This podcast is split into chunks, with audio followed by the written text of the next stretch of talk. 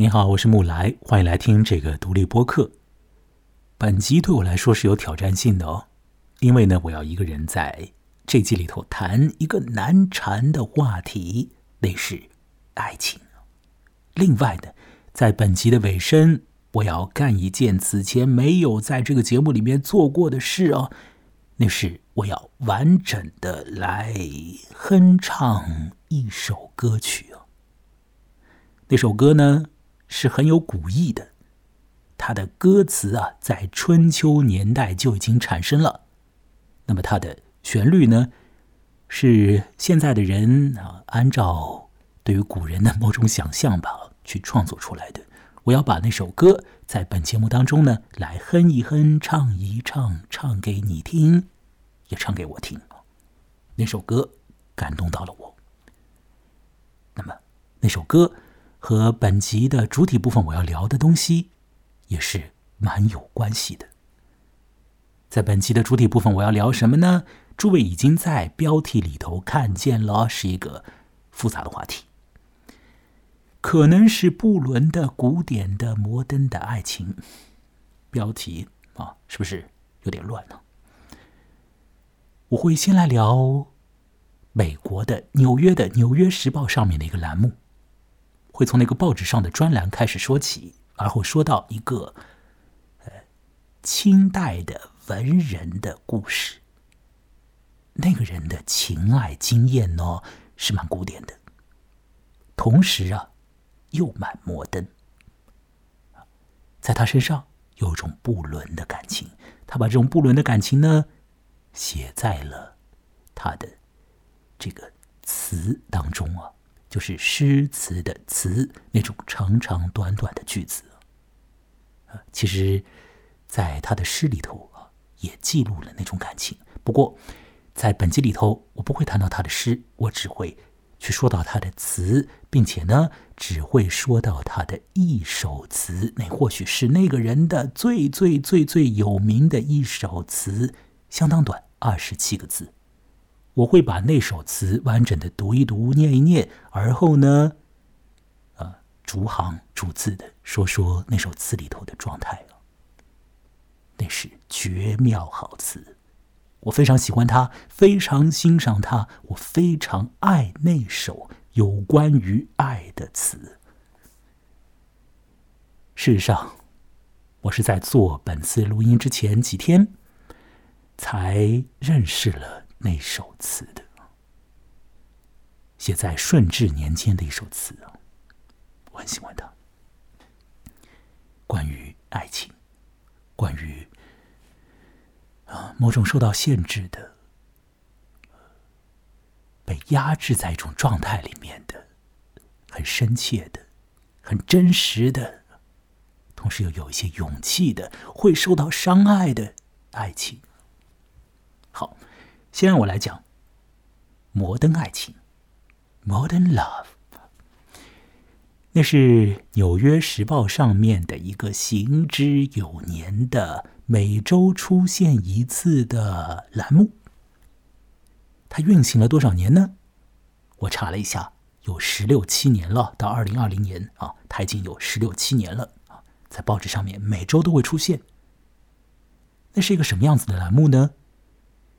是刊登读者来信的栏目。什么样子的读者来信呢？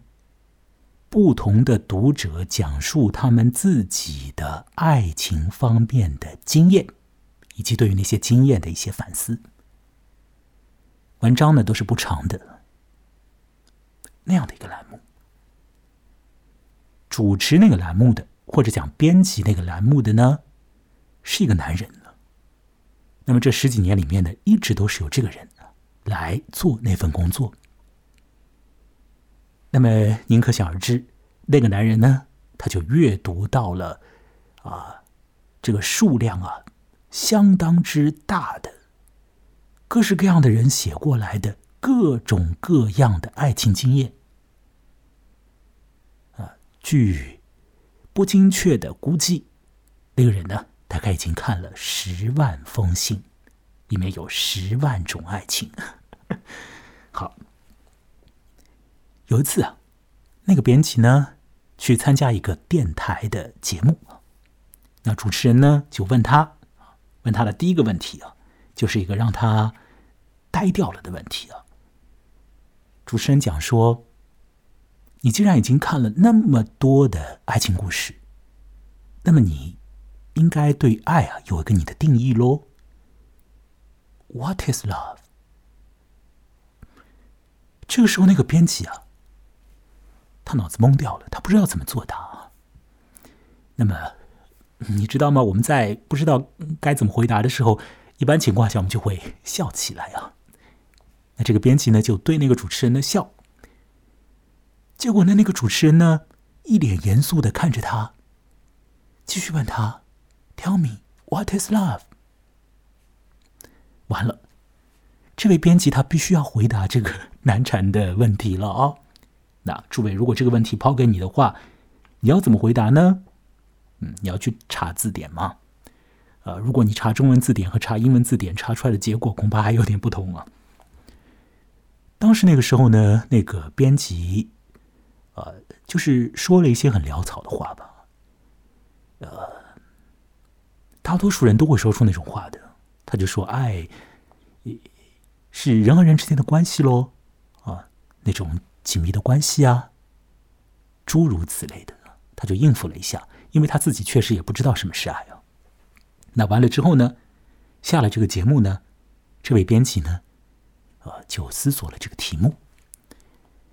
渐渐的呢，他有了一些感觉。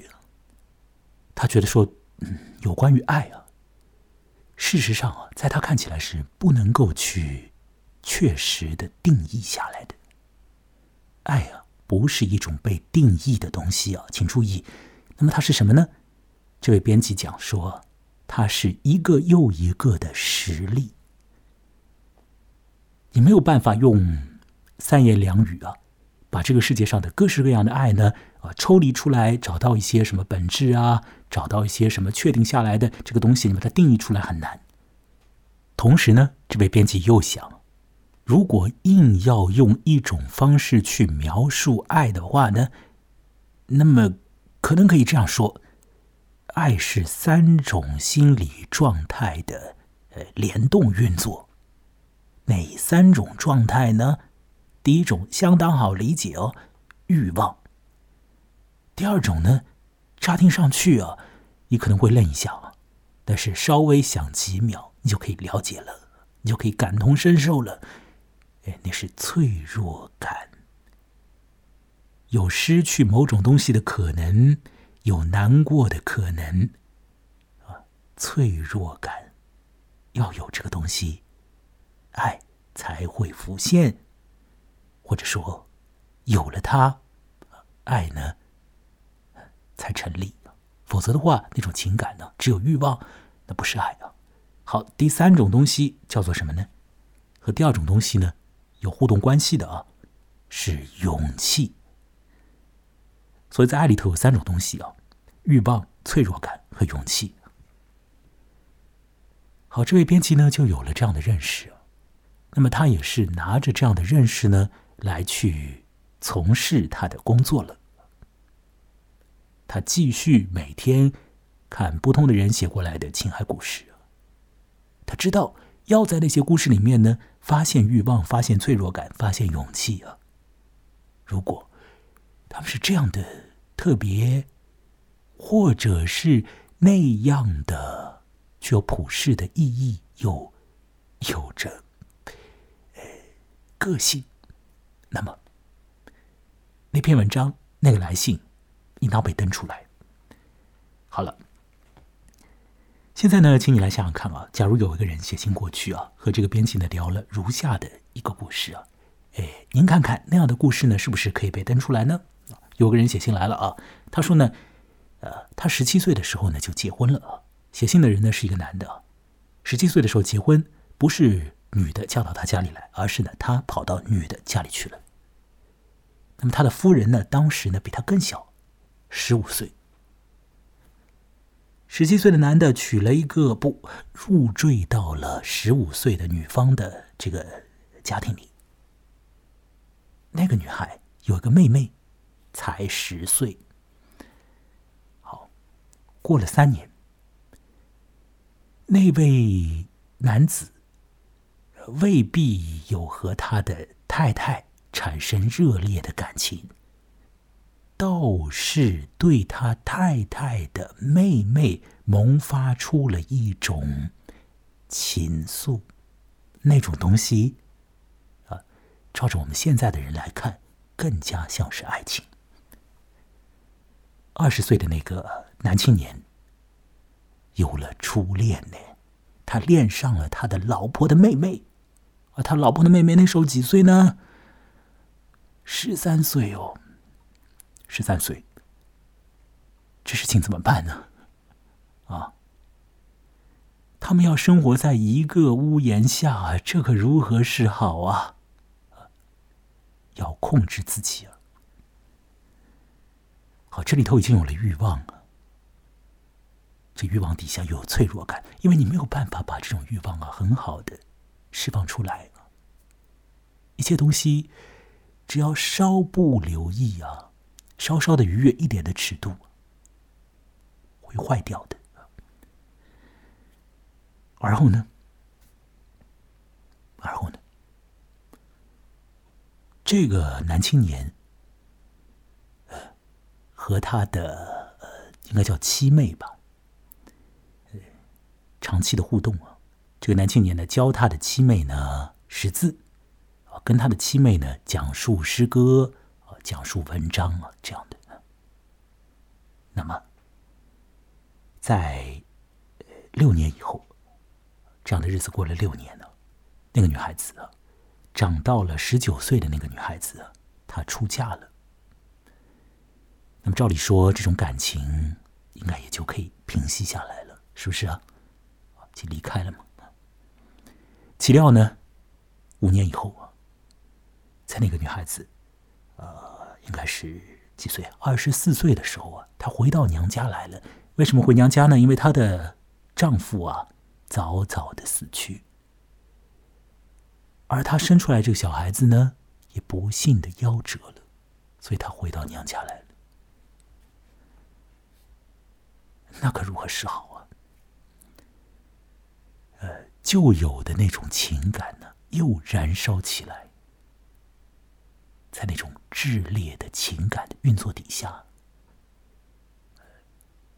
这个男人呢，和他的妻妹呢，要维持一种相当近、相当紧张的这种爱情的关系。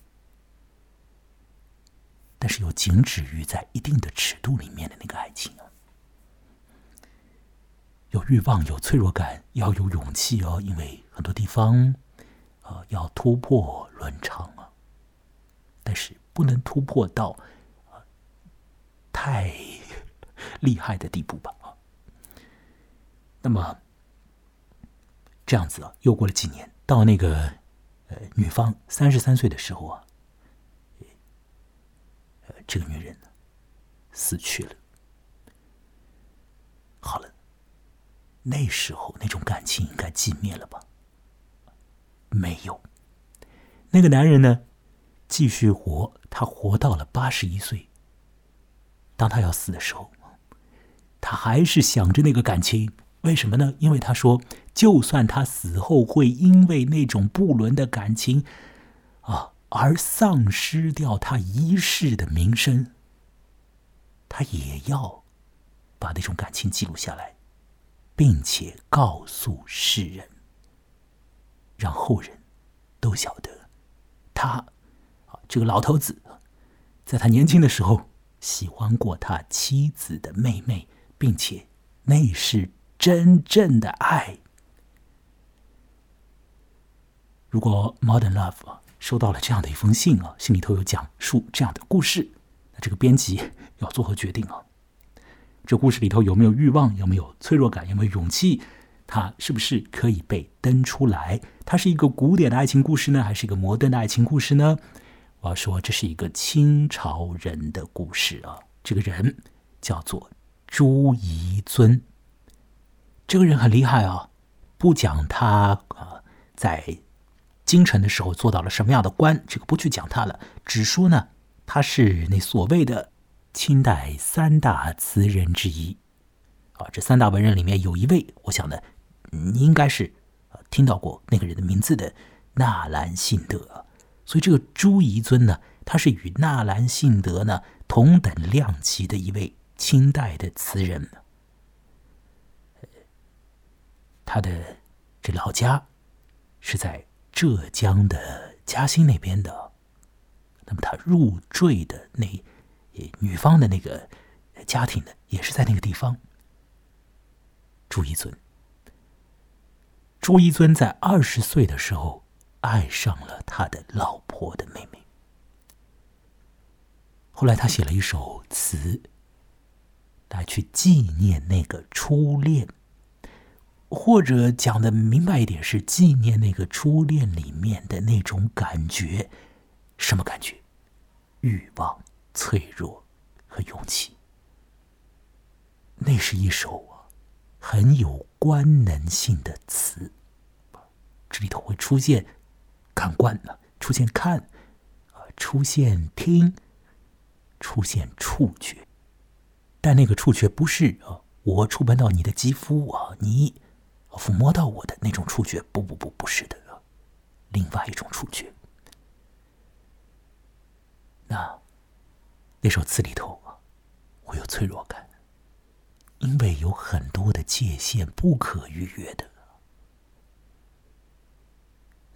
同时呢，写下那首词将之世人，这本身便是勇气使然。因为在那个年代，在清代，对于一个啊儒士啊，这个儒家的这个门生。为官者的这个德性的要求，你不能对你的老婆的妹妹想东想西啊，是不是啊？这最起码的。你有那种非分之想，你别把它表现出来呀，你藏在你的心里好不好呀？但是呢，这个朱彝尊要表现出来。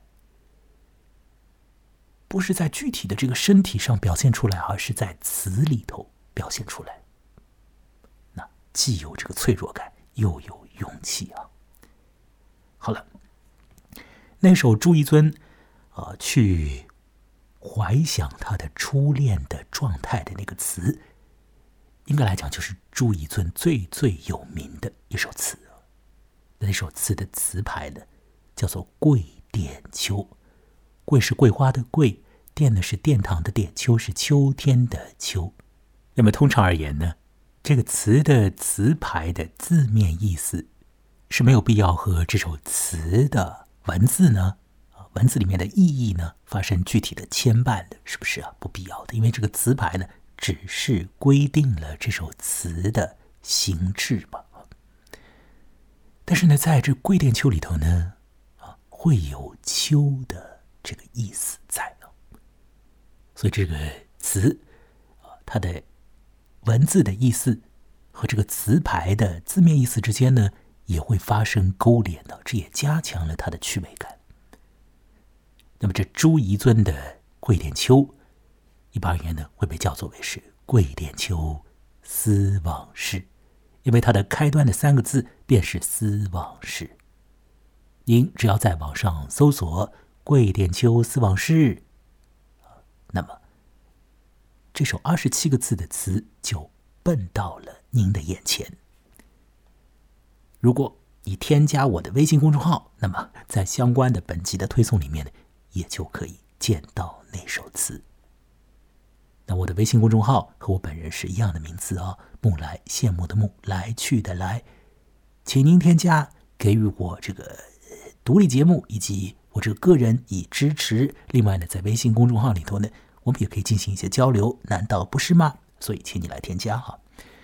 啊，桂殿秋思往事，我要来把这首词的内容念一念，而后再来具体的说说看，我对啊这段小词的感觉、想法。这里头。有爱情，但你要稍微想一想，才可以感觉到那种爱情，才可以感觉到那欲望、那脆弱和那勇气。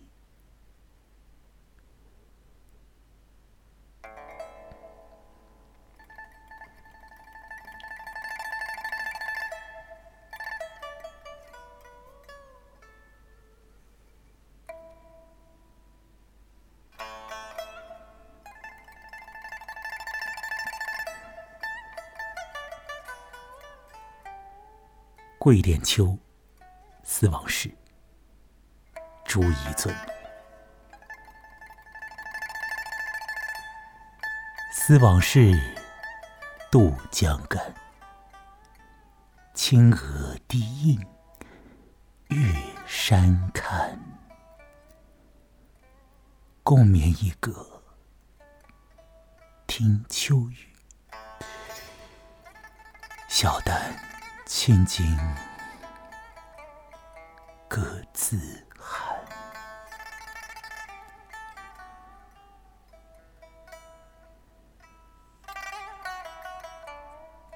便是如此的一首很短的词，让我再将它念一遍：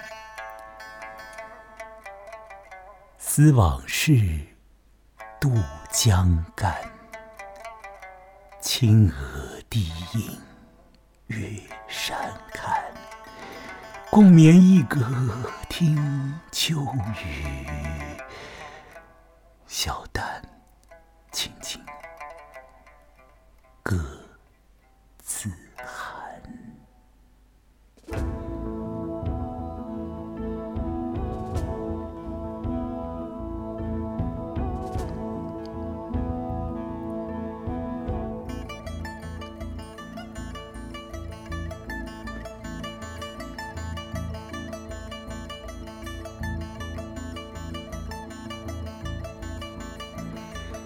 你有没有在这首词里头看到爱情呢？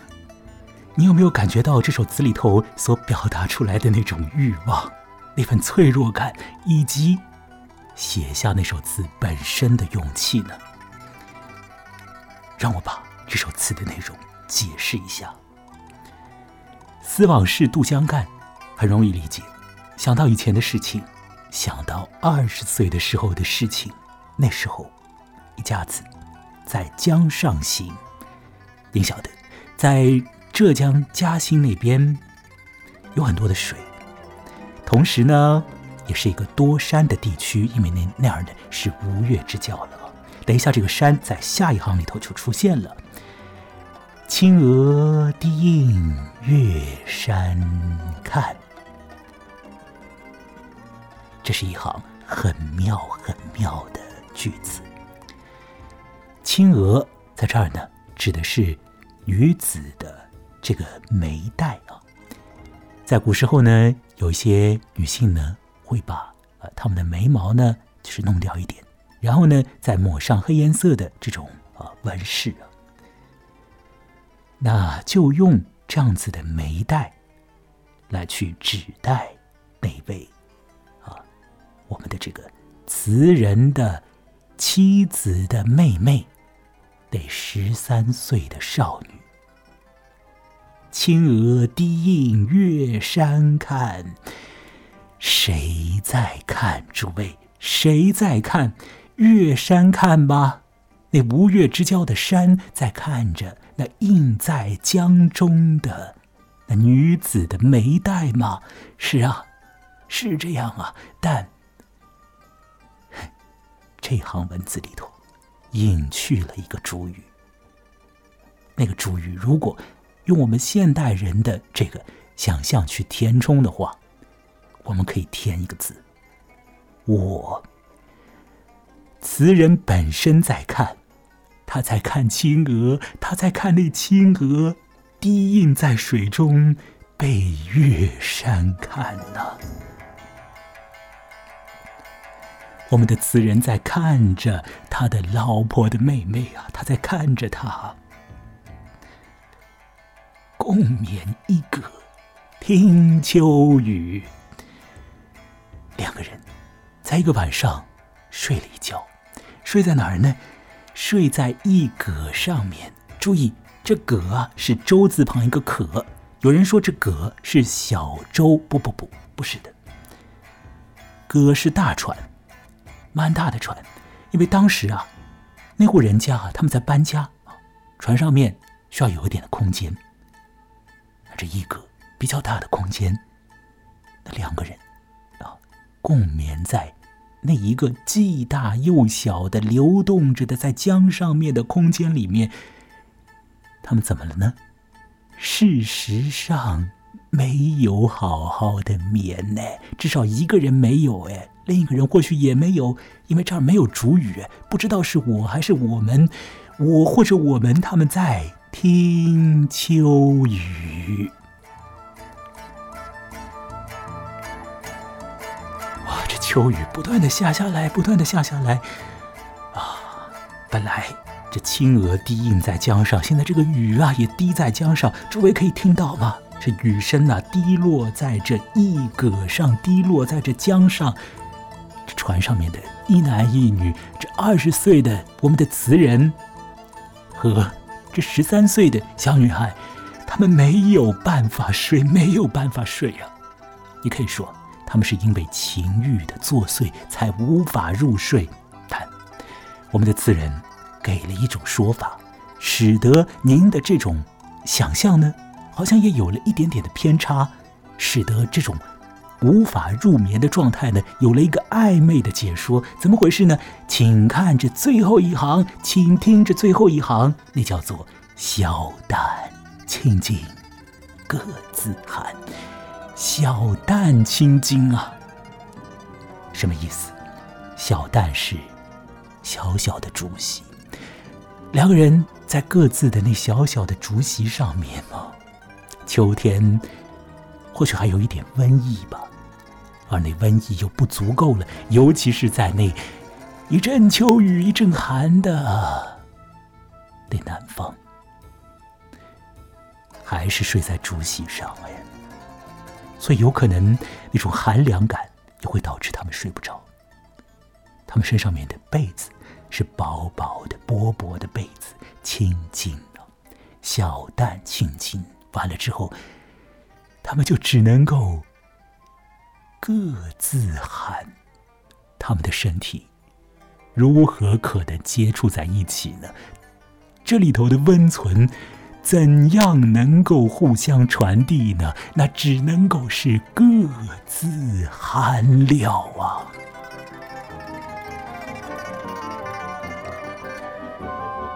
我说的那触觉，便就是在那小旦青筋各自喊里头。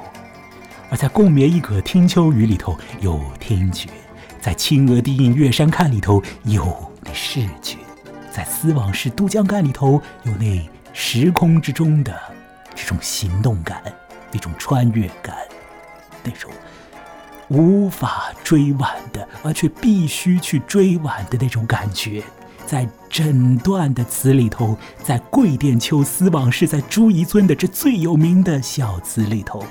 有爱情，因为那里头有欲望，有脆弱，有勇气，那是古典之爱，亦为摩登之爱。因为现今，我们也完全可以体验那种感情，难道不是吗？难道不是吗？让我再来将《桂典秋思往事》念一遍，《桂典秋》。思往事，朱彝尊。思往事，渡江干。青娥低映月山看。共眠一阁，听秋雨。小旦青筋，各自寒。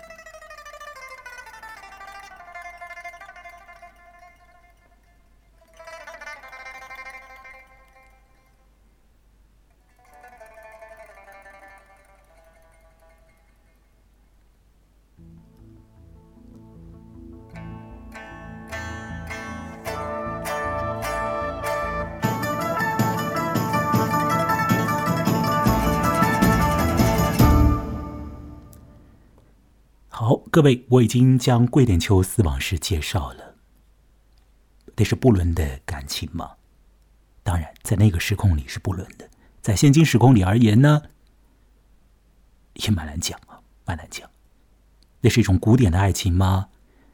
既是又非，那当然是发生在古时候。可是那古典吗？不清楚。那摩登吗？在现在的这个生活里头，你能够感觉到那哼古词里头的感觉吗？可以的，至少我是可以的。您可以吗？呃，这首词，这段词，我已经用我的方式把它说明了一遍了。那么。在我一边去读一边去解说那个词的时候呢，我放的是美国的作曲家呃菲利普·格拉斯的这个音乐，我非常喜欢这位作曲家的音乐啊，菲利普·格拉斯啊。好了，哎呀我在一开头的时候是不是说过我要唱歌？当然我要唱啊，呃，我要唱《越人歌》。呃，您刚刚仔细听的时候，如果你仔细听，你就会晓得。这个丝网是丝的，是在浙江嘉兴那边的事情，对吧？那么那儿呢，是古时候的这吴越之地里头的那所谓的越地在那儿的人当然也就是越人嘛，是吧？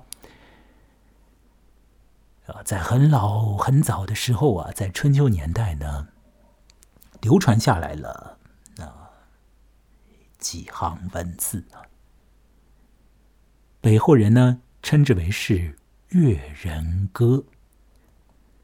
那么，据说呢，这个《越人歌》呢，最早呢是建诸于啊西汉年间一个人啊所写的文章里头的。说是呢，有一个人使用这个越地的声音啊方言呢唱歌，唱给一个实质上听不懂这种语言的一个贵族听。那是一个楚国的贵族，这个人唱，唱完之后呢，那个楚国的贵族就说：“你那个人刚刚唱了什么啊？刚刚唱了什么？”那有一个懂得粤语的人啊，懂得这个越地的方言的人呢，把这个歌的内容翻译了一下。于是，这个楚国的贵族站起来做了一件事情。那那首越人歌里头唱了什么呢？他唱到的是。在河上面，在水上面，有一个人，他感觉到了一种爱情，至少是感觉到了一种爱慕啊。如果说用爱情的话，可能那个时候呃有爱情吗？有这种明确的和爱情这个词语相对应的一些信息吗？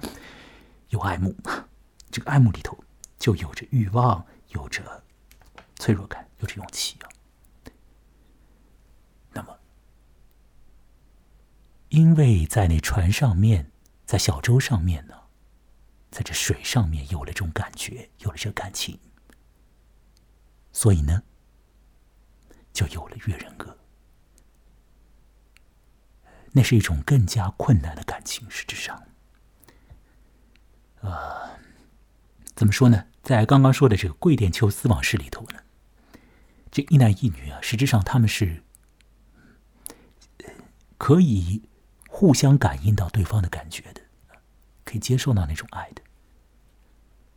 而在那《月人歌》里头呢，存在着更大的障碍，一种阶层上的障碍，啊，一种一瞬和长久之间的障碍，不能讲一瞬吧，也许是一夕啊，一日啊，和那好久好久的时间里头的这个时间里的障碍。《越人歌》一度是让我觉得很感动的。我最早是在什么地方听到那首歌的呢？是在一个电影啊，叫做《夜宴》呢。那个电影本身就不去谈它了啊，是啊，用这个中国古代的元素啊，去糅合了这个莎士比亚的剧作之后诞生的一个怪怪的影片呢。它这个口碑呢也比较的一般嘛。那么在这个电影里头呢，就用到了《越人歌》的。歌词，那么作曲者呢，给他配了一个旋律。那电影里头呢，这个歌呢被唱了两回了，至少。那我现在呢，我要唱一唱这首歌。我先来说这首歌里面的这个歌词的信息啊，说的是什么呢？大概是说啊，今天晚上是一个怎样的晚上呢？啊，在河里头漫游。今天是什么样的日子呢？哎呀，能够与王子同舟，深盟厚爱啊！这王子不嫌我粗鄙啊，和我同舟啊，心绪烦乱呐。这不能止于结识王子啊！山上有树啊，这树上有枝桠呀，心中喜欢你啊，您却不知道这种喜。欢呢，我要唱《越人歌》。好，让我给自己先倒上一点点的这个葡萄酒啊，喝上一口啊，这样呢，或许等一下唱起来啊不至于太走调啊。让我喝一口啊，嗯，好，《越人歌》。今夕何夕兮，见舟中流。今日何日兮，得与王子同舟。蒙羞悲好心，不自口齿，心几烦而不觉兮，只得王子。山有木兮，木有枝兮，心悦君兮，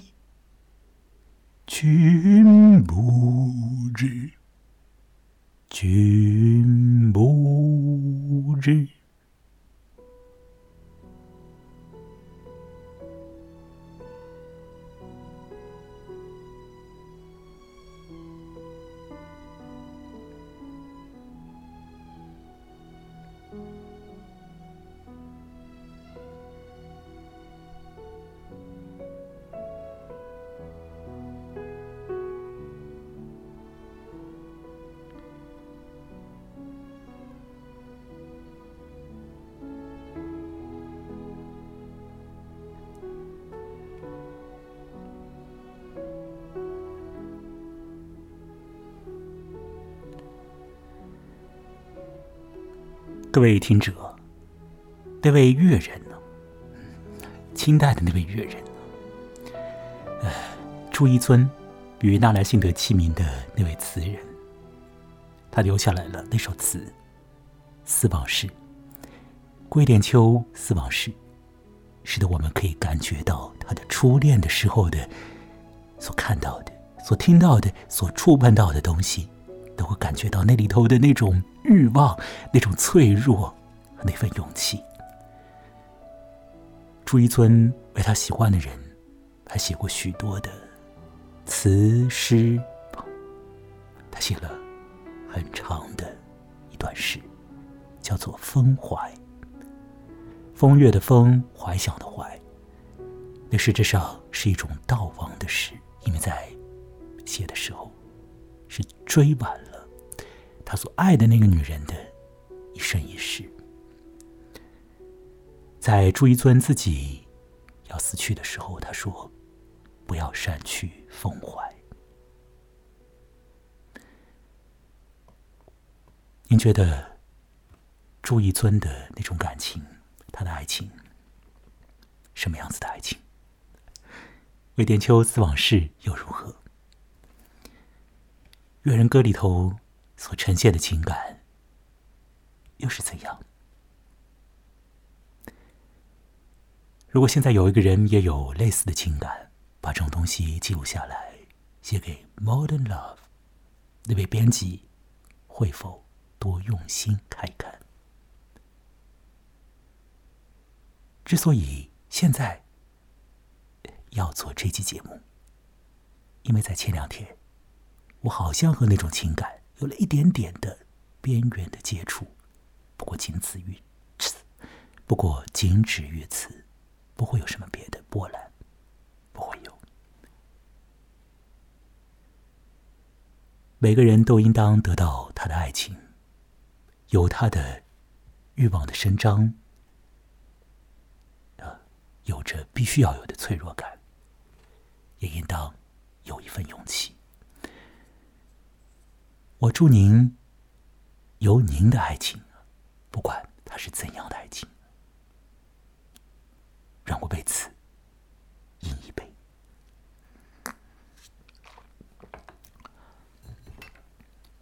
让我为此再斟上一点酒。